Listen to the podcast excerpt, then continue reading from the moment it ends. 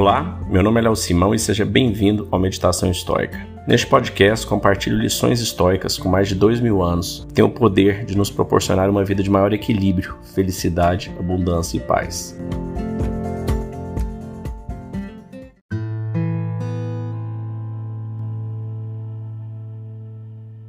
Aceite tudo o que o destino te enviar. Marcos Aurelius. No episódio anterior a gente já falou um pouco sobre não reclamar, não ficar se lamentando sobre as coisas que acontecem com você.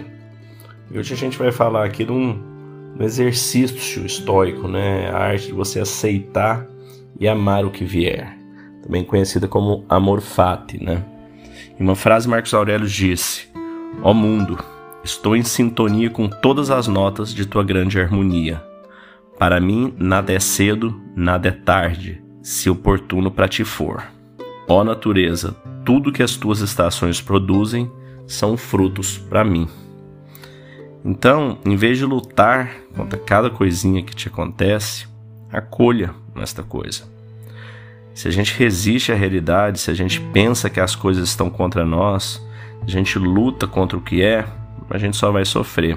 Portanto, dentro do estoicismo, ele nos diz que a gente não deve desejar a realidade de forma diferente do que ela é, e sim aceitá-la como tal.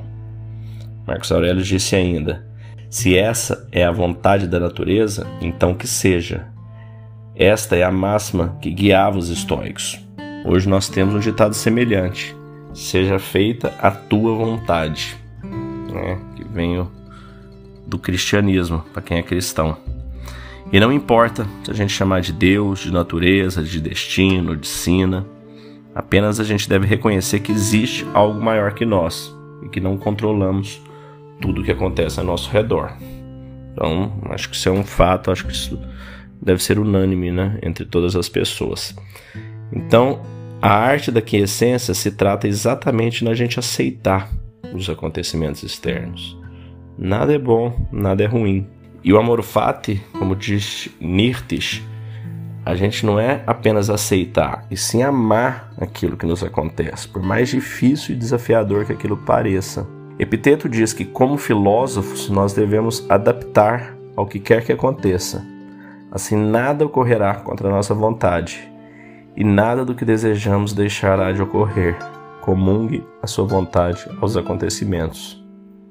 Sêneca já disse: o destino conduz os dispostos e arrasta os relutantes. E tem aquela metáfora do cachorro preso à carroça, né? O cão ele, ele pode aproveitar o passeio e correr do lado do veículo, ou ele pode resistir obstinadamente enquanto vai ser arrastado de qualquer jeito. Então na nossa vida é assim: se a gente resistir ao que acontece, a gente vai ser arrastado como o cachorro, amarrado à carroça. E isto é o sofrimento.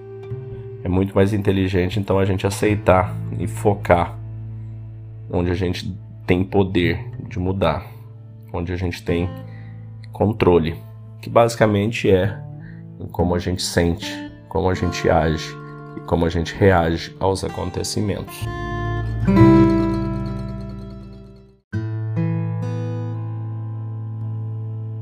Se você está gostando desse conteúdo, não deixe de nos classificar onde quer que você esteja assistindo. Basta clicar aí, se for no Spotify ou Google, clicar nas estrelinhas, no YouTube. Isso ajuda a plataforma a entender como um conteúdo importante e relevante e a divulgar ele para mais pessoas. Não deixe de fazer isso que você vai estar ajudando outras pessoas que também tiverem contato com esse conteúdo.